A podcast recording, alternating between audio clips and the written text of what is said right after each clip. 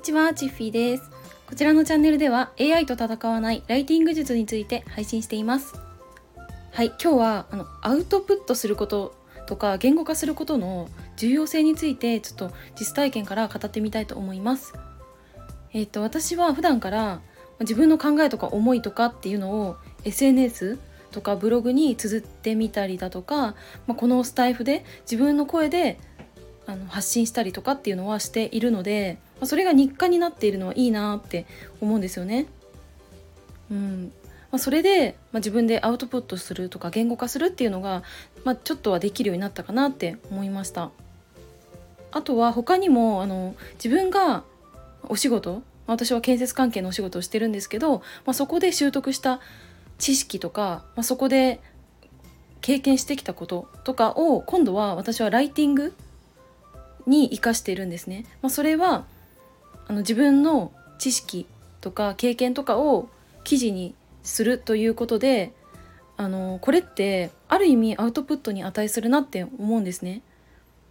なんかそのアウトプットとか言語化することで自分が日々やってきたことを再確認できたりとか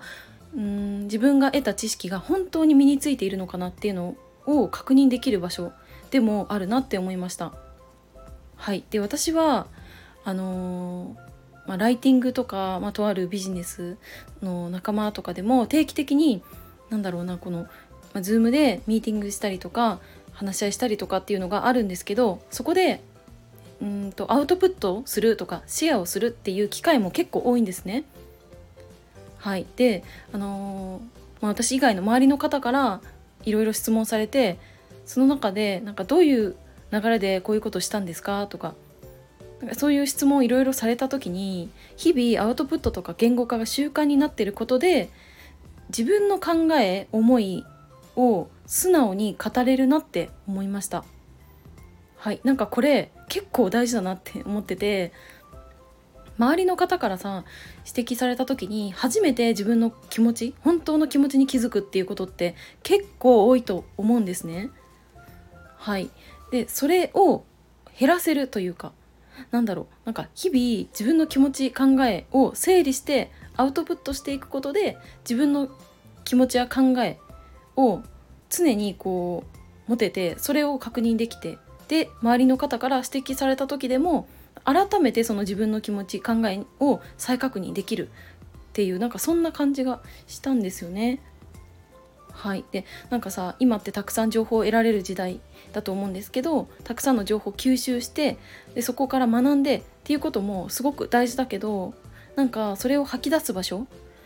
ていうのがないと結局なんか最大限にその知識経験を活かせることってないんじゃないかなって思ったんですよね。でアウトプットとか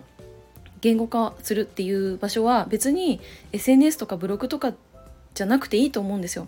私はあの周りに 友達とか、まあ、知り合いとかが誰もいないのでアウトプットするっていうことは本当になくて、まあ、彼氏ぐらいしかいないんですけど、うん、でも身近にそういう話ができる方がいれば別にその人に話をするっていうのもアウトプットとか言語化の方法の一つだと思うんですよね。うん、なんか結局あの自分の中だけにとどめないっていうのってすごい大事だなって感じました。はい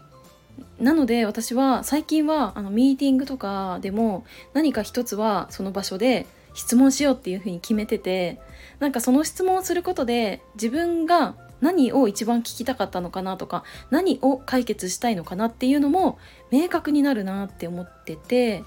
でそれを私は意識してるんですけど、あのー、それでね思ったのがなんかさそういう場で質問すること自体結構難易度高いなって思うんですよね。はい、で特に今なんて Zoom で不特定多数の方とつながれるわけじゃないですか。ねだからさもうみんな初めましてなんですよね。はいで私この前とね50人くらいかなのそういう初めましてみたいなミーティングの場があったんですけどなんかそこでね顔出しかつ名前も晒すっていう状況ででその中で質問するってめちゃくちゃね緊張したんですよ。はい、でもそんな中でもうその質問するっていうことをこう意識してたのですごいやっぱ勇気はいるけどでもやったんですね。そしたらやっぱり質問するっていう意識を持ってることだけでもあのー、なんだろうな、うん、ミーティングに臨むマインドというかその気持ちが変わってくるなっていうのは感じましたね。はいなんかその質問する行為自体もアウトプットの一つだと思ってて打ち合わせとかさミーティングとかであとセミナーとかなんかそういう内容を自分の中でやっぱり理解していないと質問っていうのは出てこないと思うんですよね。だからこそその学んだことを自分の中に落とし込んでそれを理解してでもそれでもあの一つ質問するっていう行為があるとその言語化アウトプットの一つにつながるって思いましたはい。でもこんなこと言ってるんですけど私は結構とんちんかんなこと言っちゃったりとかあの全然まとまらなくて結局何が言いたいんだろうみたいなことは結構起こるんですけどでもそれでも自分の言葉で何かを発するアウトプットするとか言語化するっていうのはすごく必要なことだなって思いました。はい。ということで今回はアウトプットとか言語化の重要性について語ってみました。